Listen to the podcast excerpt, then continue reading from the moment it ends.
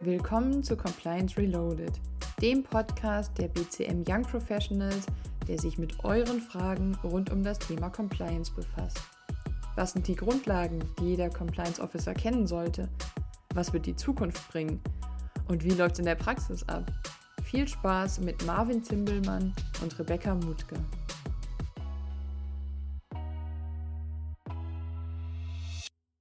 Herzlich willkommen und schön, dass ihr wieder dabei seid und bei uns reinhört. Ich bin heute zwar ohne Rebecca, aber dafür mit ein, einem sehr sympathischen Gast und ich freue mich total auf Karina Sophie Rödke. Hallo Marvin. Ja, ich, ich bin sicher, viele von euch äh, freuen sich total auf die heutige Folge, weil wir nun seit längerem auch, auch beobachten und, und euch von euch das Feedback bekommen, dass Themen rund um Risiken, um Risikomanagement einfach total spannend sind äh, und immer auf großes Interesse stoßen. Und deswegen passt das total gut und wir beschäftigen uns heute mit dem Thema der Risikokultur. Ja, und vielleicht, be bevor wir ähm, damit einsteigen und inhaltlich loslegen, Karina, ähm, würde ich dich nochmal mit ein paar Worten vorstellen. Du bist vom Hause aus Volljuristin und aktuell als Senior Compliance Managerin bei der Lloyds Banking Group in Berlin tätig. Und du bist nicht nur als Young Professional im BCM engagiert, sondern auch als Leiterin der Fachgruppe Whistleblowing. Ja, und wenn ich vielleicht auch eins äh, schon, schon vorweggreifen kann, dann, dass du total begeistert von dem Thema der Risikokultur bist. Also insofern freue ich mich, dass du da bist und, und vielen Dank schon mal im Voraus für deinen Beitrag. Ja. Super, vielen lieben Dank für die nette Vorstellung. Ja, ich hoffe, dass wir diese Begeisterung heute ähm, für das Thema Risikokultur an die Zuhörer weitergeben können. Ja, mit Sicherheit. Ja, bin ich, bin ich ganz zuversichtlich. Ähm, ja, dann, dann lass uns doch direkt starten ähm, mit dem Begriff der Risikokultur. Vielleicht kannst du uns einmal erläutern, was das Ganze jetzt überhaupt heißt, was das bedeutet und was du darunter verstehst. Äh, ja, sehr gerne. Genau. Lass uns quasi mit der Theorie starten. Genau. Was bedeutet überhaupt äh, Risikokultur? Also wenn ich eine Definition sagen müsste, dann würde ich erstmal ganz allgemein sagen, Risikokultur ist die Art und Weise, wie Mitarbeiter in einem Unternehmen mit Risiken umgehen mhm. oder umgehen sollten. Mhm. Ähm, das Ziel von der angemessenen Risikokultur ist, dass Risiken tatsächlich ganz bewusst identifiziert werden und Mitarbeiter bewusst mit diesen Risiken dann umgehen, mhm.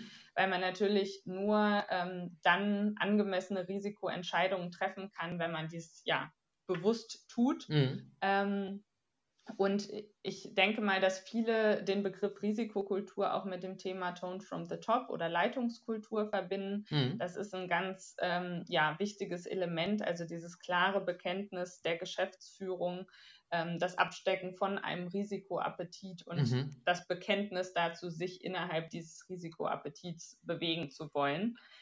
Ähm, zumindest in Banken ist es so, dass äh, die Geschäftsführung dazu verpflichtet ist, auf äh, eine angemessene Risikokultur hinzuwirken. Mhm. Ähm, und wenn ich sage, die Geschäftsleitung ist verpflichtet, dann bedeutet das äh, keinesfalls, dass der Rest der Belegschaft sich zurücklehnen kann. Denn ähm, was halt ganz wichtig ist bei dem Thema, also kulturelle Aspekte oder speziell Risikokultur, das betrifft einfach alle Mitarbeiter ja, und zwar bei allen Handlungen, die sie äh, unternehmensbezogen vornehmen. Mhm. Ähm, also die Geschäftsführung ist dann natürlich auf das Mitwirken der gesamten Belegschaft angewiesen, damit klar, einfach alle ja. an einem Strang ziehen. Ähm, ja, und ein Punkt würde ich äh, in dem Zusammenhang gerne noch sagen, das ist meine persönliche Wahrnehmung, aber ich habe den Eindruck, dass man sich in der Vergangenheit ähm, häufig mit Risikokultur oder kulturellen Aspekten beschäftigt hat, wenn quasi das Kind in den Brunnen gefallen ist. Ja, ähm, leider. Also, genau, wenn es irgendwie einen Compliance-Verstoß gab oder eine Unternehmenskrise oder was auch immer schiefgehen kann.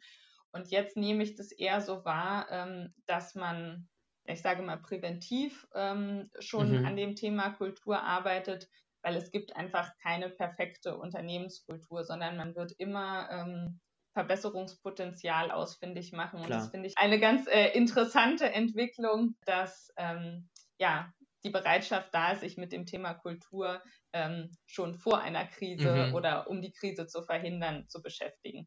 Ja, vor allem ist, ist Kultur ja, im, im, ich sag mal, unmöglich als Reaktion auf etwas sozusagen zu, zu beleben oder zu, zu, äh, zu, zu überhaupt zu leben. Ne? Weil ich meine, das, das ist, wir wissen es alle auch aus dem Change Management und überhaupt aus der Compliance-Arbeit, das, das ist nicht, dass man von heute auf morgen eine, eine Kultur ähm, verankern kann und, und, sein, und seine Werte irgendwie lebt und äh, schon gar nicht auf, als Reaktion auf, auf, auf im Grunde einen großen Knall oder einen, einen schweren Verstoß. Ne? Also das ist 100 Pro ein Präventiv- ähm, Gedanke oder es muss ein Präventivgedanke sein. Und da gebe ich dir recht, ist meine Wahrnehmung auch. Man hat es gerade in den letzten Jahren erkannt. Also wenn man jetzt mal so vielleicht zehn Jahre zurückdenkt, dann, dann war Compliance klassisch als Reaktion auf einen großen Verstoß. Ne? Und, und, sozusagen, wenn der Leidensdruck groß genug war, hat man sich mit dem Thema befasst. Ne? Und, und, das ist jetzt im Grunde genau ähm, die Entwicklung in die andere Richtung. Man erkennt es, man, man ist präventiv unterwegs und das ist genau die richtige Entwicklung. Ja.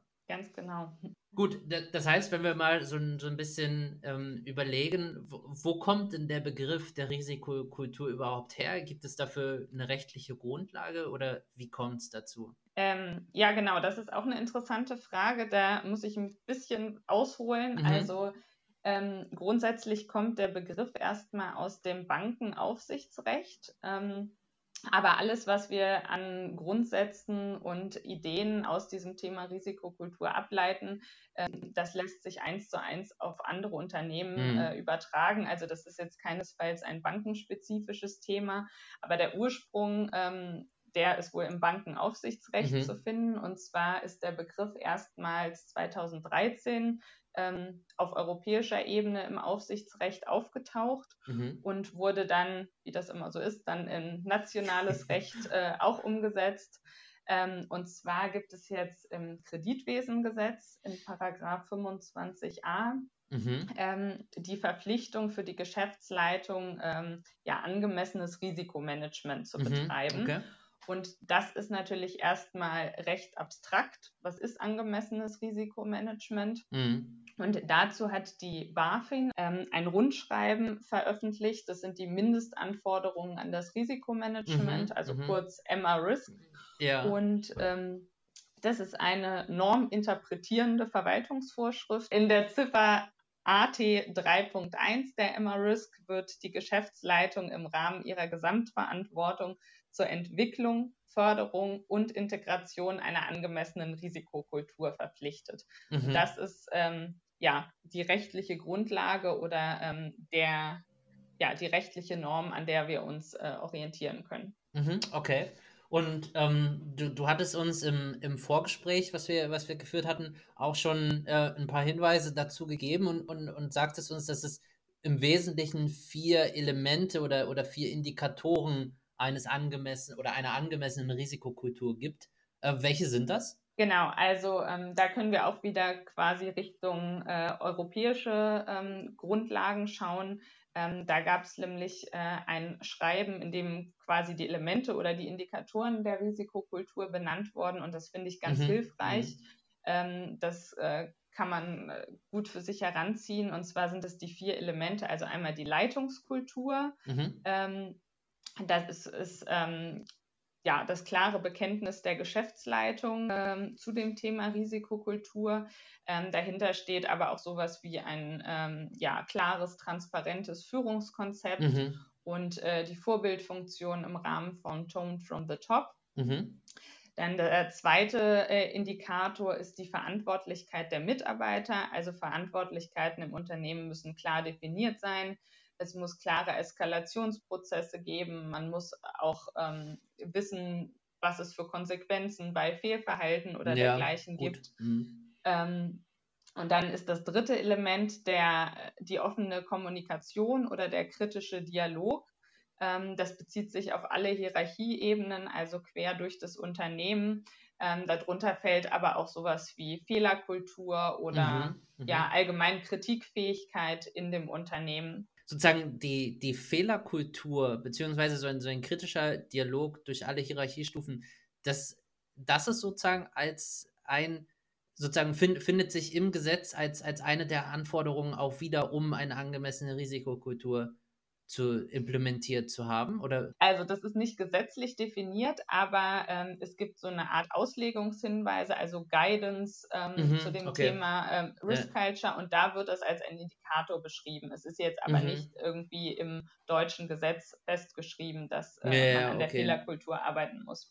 Ja, ja. ja aber es, es ist ja ein spannender Punkt, weil wir hatten auch schon mal in, in einer Folge über, über Fehlerkultur gesprochen. Ähm, ja. Und es, es ist halt einfach ein enorm wichtiger Punkt. Ne? Und da, da finde ich es halt gut, dass das ähm, auch, auch schon, schon aufgegriffen wird und, und sozusagen als, als eben maßgebliche Empfehlung auch, auch, auch mitgegeben wird. Ne? Also ist total wichtig, ja. Cool. Genau. Mhm. Genau, und dann äh, wollen wir den vierten Indikator nicht vergessen. Also äh, nee. da gibt es noch die angemessene Anreizstruktur. Ähm, bei dem Punkt denkt man jetzt wahrscheinlich zuerst an angemessene Entlohnung. Das fällt da auf jeden Fall mit rein. Ähm, mhm. Also finanzielle Anreize und auch Wertschätzung. Aber der Begriff geht eigentlich noch weiter. Also darunter ist auch sowas zu fassen wie ähm, ja, Weiterentwicklungsmöglichkeiten, mhm. äh, ähm, aber auch Performance Management, Talent Management, sowas. Mhm, okay. Und, und sozusagen, wenn wir, wenn wir uns die, die Elemente mal, mal, mal anschauen, wir haben ja sozusagen eingangs auch schon drüber gesprochen, äh, sozusagen die, klar, die, die Kultur baut auf der Belegschaft auf, aber die, die Verantwortung liegt eben bei der Geschäftsführung. Das heißt, ich würde sagen, so das zentrale Element könnten wir sicherlich im, im Tone from the Top beziehungsweise in der Leitungskultur finden, ne? Äh, ganz genau, also ähm, mhm. das äh, würde ich genauso unterstreichen. Ähm, das ist auch wahrscheinlich das, was quasi am bekanntesten ist aus dem Bereich ja. äh, Risikokultur.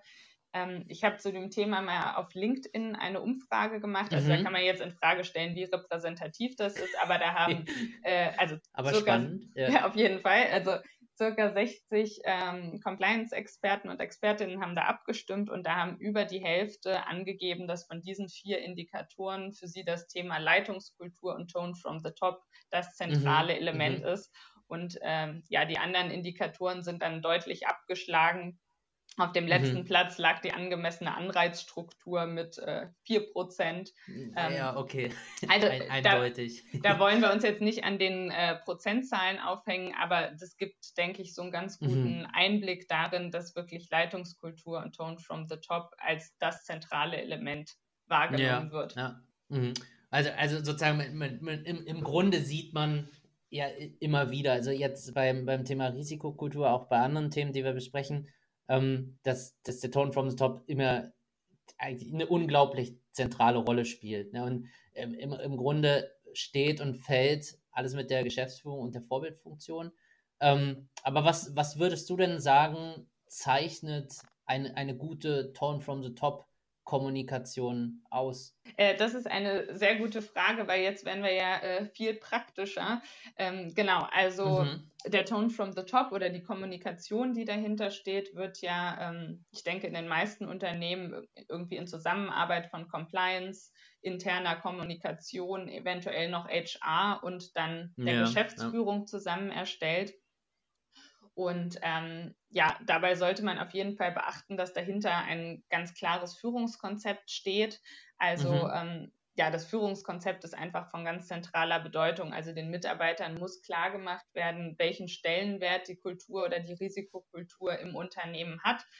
Ähm, mhm. Und natürlich auch, ähm, was es für Konsequenzen bei Stößen gibt. Ja, ja klar. Und ähm, ein ganz wichtiges Element ist aus meiner Sicht auch die ähm, adressatengerechte Kommunikation. Also nicht jeder Mitarbeiter ist ja ähm, im normalen Geschäftsablauf so regelmäßig mit theoretischen Themen aus dem Risikomanagement mhm. oder dergleichen beschäftigt. Ja, ähm, ja. Deshalb muss man das anschaulich aufbereiten. Ähm, man muss die Mitarbeiter tatsächlich abholen und mhm. ähm, ja, ich würde sagen, man muss einfach die Sprache der Belegschaft sprechen und das äh, ja, variiert gut. natürlich auch nach Unternehmen, je nachdem, ob ich in einem Pharmakonzern oder bei einem Autozulieferer oder wo auch immer tätig ja, bin, ist das ja, ja. eine andere Art ähm, der Kommunikation.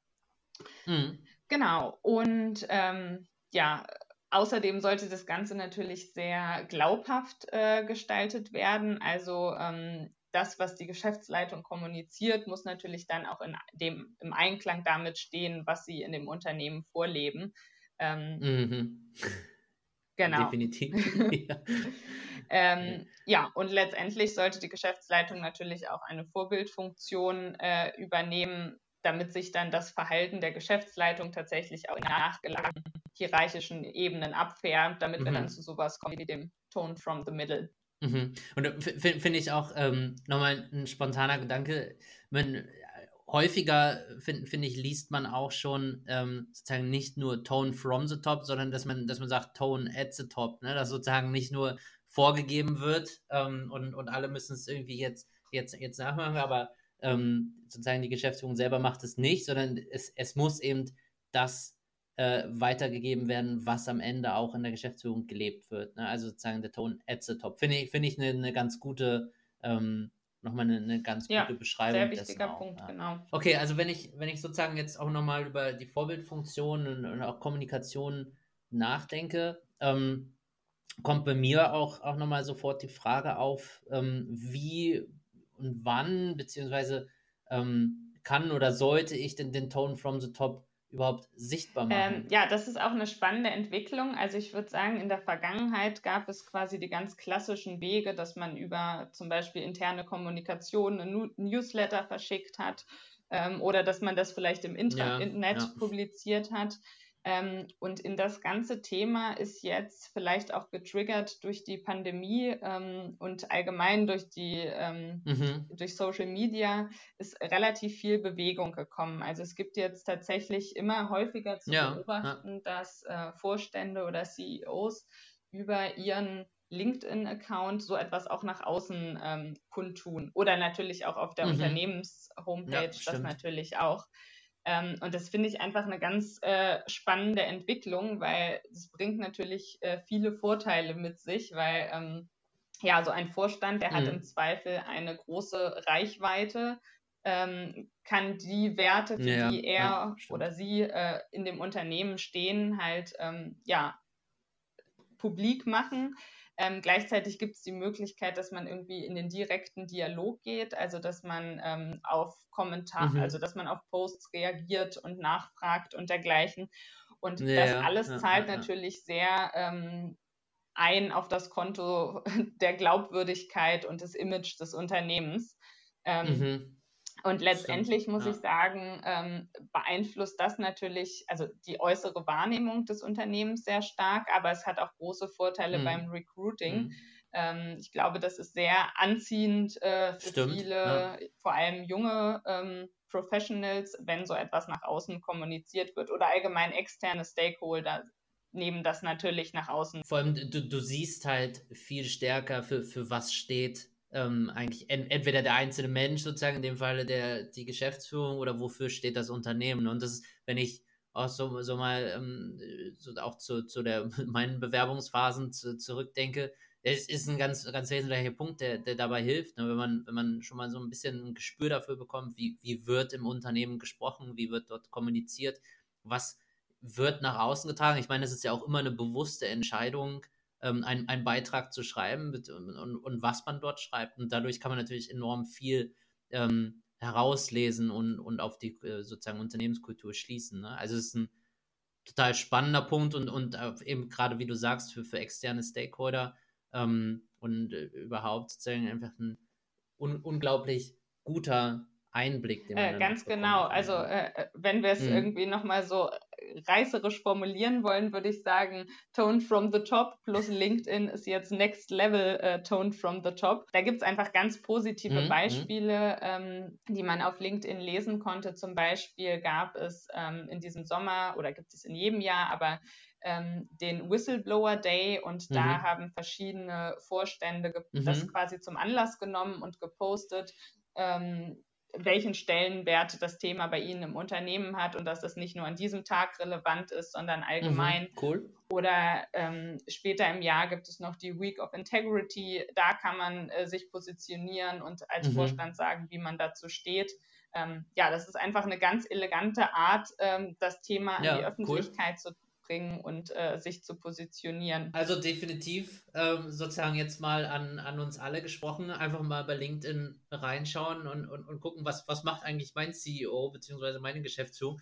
Treibt die sich da schon rum? Sind die da vertreten? Posten die munter? Ähm, und wollen auch mal, mal gucken, was, was schreiben die denn da eigentlich? Ne? Also was, was wird von meinem Unternehmen denn so nach außen kommuniziert und getragen? Also guckt, guckt mal nach, ja, ist ein spannender Punkt. Genau, das, das ist eine super Idee und ähm, dann kann man vielleicht auch mal direkt in den Kontakt treten mit dem Vorstand oder mit dem CEO und besprechen, ob es vielleicht eine Möglichkeit ist, ähm, ja, die Themen aus dem Bereich Compliance oder Risiko mhm. aktiv mhm. Äh, mhm. dort zu platzieren. Cool. Also es ist ja. einfach eine tolle Chance für Sichtbarkeit, für Stimmt. Compliance ja. und Risikothemen. Total cool, ja. Me mega Tipp, dass man einfach sagen wir mal sagt, naja Mensch, du bist sowieso auf LinkedIn unterwegs, ich habe hier ein neues Thema, wollen, wollen wir genau. das nicht einfach mal darüber kommunizieren, ne? Ja, cool. Ja, guter, guter Hinweis, ja. Und damit sind wir ja im Grunde schon bei, bei Tipps für die Praxis, um, um die, die Überleitung dahin zu machen. Ähm, wir, wir wollen ja auch sozusagen unseren Hörern immer ähm, Konkretes mit, mit an die Hand geben. Ähm, was kann ich denn jetzt als, als Compliance Officer ähm, für einen Einfluss auf die Risikokultur ausüben, beziehungsweise was und wie kann ich denn einen Beitrag leisten? Ähm, ja, das ist eine super Frage. Also ich würde sagen, ganz entscheidend ist da erstmal das Selbstverständnis. Also ähm, ich würde sagen, mhm. Compliance sollte sich ähm, quasi als so eine Art Botschafter der Kultur betrachten. Ähm, mhm. Also, dass man quasi im Namen der Geschäftsführung aktiv für das Thema Kultur oder Risikokultur im Unternehmen mhm. wirbt. Mhm. Und dann muss man natürlich eine aktive Rolle einnehmen. Das heißt, man muss Bewusstsein schaffen, man muss äh, regelmäßige Kulturdiskussionen anstoßen. Denn das haben wir ja eingangs mhm. besprochen. Äh, Verbesserungspotenzial wird es in jedem Unternehmen geben. Man genau. wird immer was finden, ja. was man noch, ähm, ja, noch optimieren kann. Und dann muss man natürlich mhm. auch ähm, ja, ein ehrliches Interesse an dem Feedback haben. Also ähm, und da ist ja, im Zweifel natürlich genau ja. das, was vielleicht auch äh, nicht ganz so positiv ist, das, was einen dann tatsächlich dazu bringt, dass man ja Verbesserungspotenzial ableiten kann. Mhm. Ja, vor allem ist, ist das wir sprechen ja auch in, in vielen Folgen über die, die Nähe der Compliance-Abteilung und Akzeptanz der Compliance-Abteilung. Ne? Und da, da, kommen wir immer wieder drauf, es, es, es braucht einfach einen, einen aktiven und einen regelmäßigen Dialog ähm, zwischen der Belegschaft und der Compliance-Abteilung. Ne? Dass man einfach ständig mal versucht, ein Gespür dafür zu bekommen, wie, wie läuft es denn eigentlich bei mir, wie, wie wird Compliance gesehen, wie wird eben das Thema Risiko gesehen um von da aus einfach seine eigenen Schlüsse zu ziehen und dann eben auch vielleicht zu merken, ist das, was ich gerade kommuniziere oder sind die Themen, die ich gerade behandle, überhaupt relevant? Ist es das, was, was die Belegschaft gerade braucht oder, oder ist man dann so ein bisschen wieder in seinem, in seinem Elfenbeinturm und überlegt sich irgendwelche Sachen, die, die am Ende vielleicht gar nicht die Relevanz haben, die man zumindest vermutet. Genau, ja, das ist einfach klasse, wenn die Belegschaft ja. da einen Ansprechpartner für das Thema Kultur hat, weil natürlich der CEO oder der Vorstand immer doch noch wesentlich weiter weg sind. Ja, stimmt. Ja. Also sozusagen, ähm, um, um vielleicht ein, ein Fazit zu ziehen, äh, können, können wir sagen, sozusagen die, die, die Risikokultur oder sozusagen die Verantwortlichkeit für eine angemessene Risikokultur, wie wir es eingangs gesagt haben, das, das liegt zwar bei der Geschäftsleitung, aber äh, Compliance hat da einfach eine, nicht nur eine wichtige, sondern eine wesentliche Rolle, um die Risikokultur zu entwickeln, zu fördern und, und vor allem auch im Unternehmen zu implementieren. Ja. Genau, so können wir das eigentlich zusammenfassen. Genau, Compliance äh, sollte sich selber auch tatsächlich in diese Rolle bringen, also nach dem Selbstverständnis da tatsächlich auch äh, ja, mit einsteigen und ähm, Compliance mhm. kann dadurch einen Beitrag dazu leisten, dass die ähm, Unternehmensziele letztendlich auch auf eine angemessene Weise erreicht werden. Und ähm, ja, ja, einfach ja. auch dazu, dass ein Arbeitsumfeld geschaffen wird, in dem man gerne miteinander arbeitet, in dem man offen miteinander umgeht. Mhm, mhm. ähm, und ja, das gut, ist natürlich auch einfach zentral für die Mitarbeiter. Genau, und das Thema Social mhm. Media, das bringt natürlich einfach neuen Schwung in das ganze Thema Tone from the Top und bringt ganz neue Möglichkeiten äh, an Sichtbarkeit für Compliance und Risikothemen. Mhm. Und ähm, ja, da kann ja jeder einfach mal schauen, ob da irgendwie äh, Möglichkeiten sind im Unternehmen. Ähm, es muss natürlich auch zu dem Unternehmen ja, passen, ja. aber ich denke, es ist einfach eine ganz tolle Chance, seine Themen zu platzieren. Ja, und, und, und vor allem die, die Kommunika zumindest die Kommunikationsabteilung wird total dankbar sein, äh, wenn, wenn sie ja sozusagen auch immer auf der Suche nach Content sind und, und, und auch schauen wollt, wie kann man was, was kommunizieren. Also ich glaube, da, da holt man viele interne Stakeholder mit, mit ab mit der Idee und leistet für, für seine eigene Arbeit und fürs Unternehmen einfach ein, ein äh, sozusagen äh, oder schafft einen, einen ja. super Wert. Cool, da, ja, das ist doch ein schöner ja, Schluss. Ja, also ich, ich, ich, ich hätte gesagt, da, dann sehen wir uns alle auf, auf LinkedIn ja, und, und, und, und schauen mal nach äh, und, und suchen mal äh, unsere CEOs und Geschäftsführung und, und was da so fleißig kommuniziert wird. Und ich würde sagen, ich bedanke mich ganz herzlich bei dir, Karina, für deinen Beitrag und euch danke fürs Zuhören. Ja, vielen Dank für das nette Gespräch, Marvin. Dankeschön. Sehr gerne. Bis zum nächsten Mal. Ciao, ciao. Tschüss.